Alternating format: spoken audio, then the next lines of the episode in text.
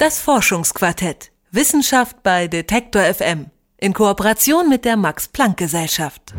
Das menschliche Gehirn, das gibt Forscherinnen und Forschern immer noch Rätsel auf, auch weil es so schwer messbar ist, was wir eigentlich denken und fühlen. Eine Frage ist zum Beispiel, wie eigentlich neues Wissen in unserem Gehirn strukturiert ist. Schließlich können wir ja immer wieder und ganz flexibel auch auf altes und neues Wissen zurückgreifen. Zum Beispiel, wenn wir uns verirrt haben, der Akku leer ist, aber wir trotzdem wieder zurück nach Hause finden. Da hilft uns dann nämlich unser Orientierungssinn. Wissenschaftler und Wissenschaftlerinnen vom Max-Planck-Institut für Kognitions- und Neurowissenschaften in Leipzig, die haben sich das Gehirnareal, wo auch der Orientierungssinn ist, genauer angeschaut und sind dabei der Antwort auf die Frage, wie unser Gehirn Wissen strukturiert, ein Stück näher gekommen. Meine Kollegin Lara-Lena Gödde hat Christian Döller und Stefanie Thebes am Max-Planck-Institut in Leipzig getroffen. Die beiden haben an der Studie gearbeitet und jetzt ihre Ergebnisse präsentiert. Lara-Lena, was hat der Orientierungssinn genau mit der Struktur von Wissen zu tun? Ja, um das zu verstehen, hilft vielleicht am Anfang erstmal so ein Bild. Und zwar basiert die Studie auf der Annahme, dass das Gehirn quasi wie ein Navigationssystem durch unser Wissen navigieren kann. Und dieses Navigationssystem im Gehirn ist halt logischerweise vielleicht auch da, wo unser Orientierungssinn ist. Und da werden dann nicht nur geografische Daten verarbeitet, also wie komme ich jetzt zum Beispiel ohne mein Handy nach Hause, sondern auch Erfahrungen aller Art ähm, aus denen wir dann lernen und neues Wissen generieren. Und für dieses Navigationssystem und den Raum, durch den es dann navigiert quasi, interessiert sich eben das Forscherteam am Max-Planck-Institut. Wenn man es ein bisschen übertragen äh, beschreibt, wir können nachvollziehen, wie Probanden durch diesen durch diesen konzeptionellen Raum navigieren mit dieser einen Hirnregion, weil wir dort die Fluktuation, die Abweichung der Aktivität messen. Wie hat man denn dieses Navigationssystem oder diese Aktivität, von der Christian Döller da spricht, sichtbar gemacht? Man kann ja schlecht äh, Kopf aufschrauben, am lebenden Menschen äh, reingucken und sowieso ist es relativ begrenzt, was wir da messen können an Hirnströmen und so.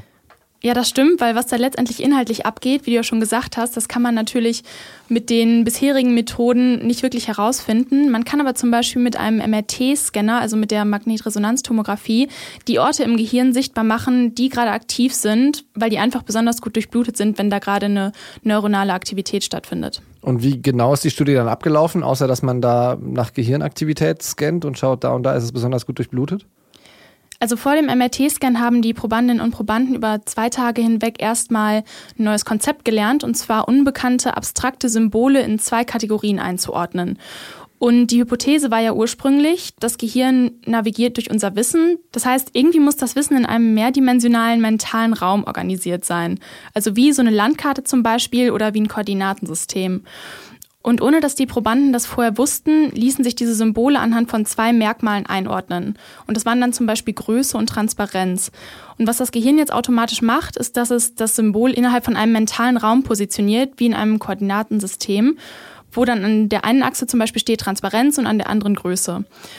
Und das ist jetzt natürlich ziemlich vereinfacht und selbstverständlich hat dieser Raum noch viele andere Dimensionen und nicht nur zwei, weil unsere Wissensinhalte, die wir lernen, haben ja natürlich auch nicht nur zwei Merkmale, sondern ganz, ganz viele Dimensionen. Hm.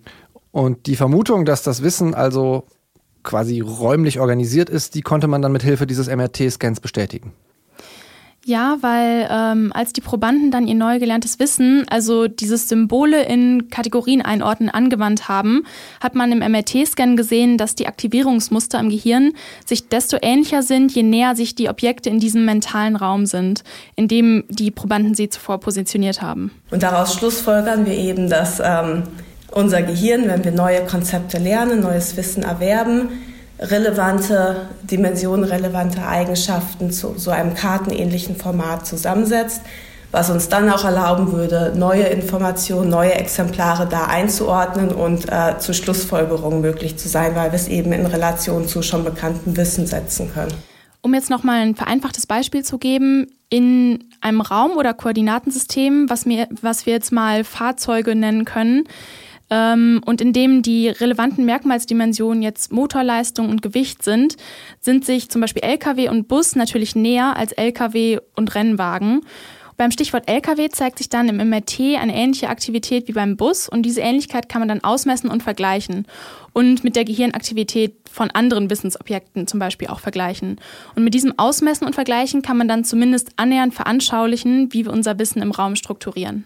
Und dann versuchen wir im Prinzip, äh, um auf die abstrakten Räume zu kommen, wie die repräsentiert werden, können wir im Prinzip von der Gehirnaktivität während des gesamten Experiments sowas wie Distanzen und Pfade in diesem abstrakten Raum auslesen. Wir können im Prinzip sowas wie ähm, die abstrakte Navigation durch einen solchen Raum rekonstruieren aufgrund der Gehirnaktivität, die wir messen.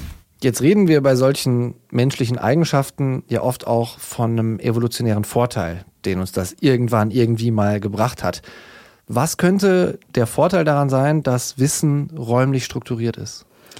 Erstmal macht es die Wissensorganisation sehr flexibel und vor allem effizient, weil wenn ich mit einer einzigen Verortung schon eine Aussage über viele Merkmale treffen kann. Also steht der LKW, um jetzt nochmal zu dem Beispiel zurückzukehren, in meinem mentalen Koordinatensystem jetzt an einer bestimmten Position, sagt das nicht nur was über seine Größe auch aus, sondern vielleicht auch über seine Motorleistung oder wenn ich noch viele weitere Dimensionen in diesem Koordinatensystem hinzufüge, auch zum Beispiel noch über seinen Benzinverbrauch und so weiter. Wir haben ja jetzt die ganze Zeit auf einer sehr abstrakten Ebene uns bewegt, trotz der Beispiele. Welche Auswirkungen hat diese Struktur letztendlich auf unser Alltagshandeln, außer dass ich den LKW bei den Bus packe ungefähr? Ähm, ja, was die Wissenschaftler und Wissenschaftlerinnen am Max-Planck-Institut gemacht haben, ist jetzt klar Grundlagenforschung. Also steht ähm, eine direkte Anwendung leider noch in weiter Zukunft.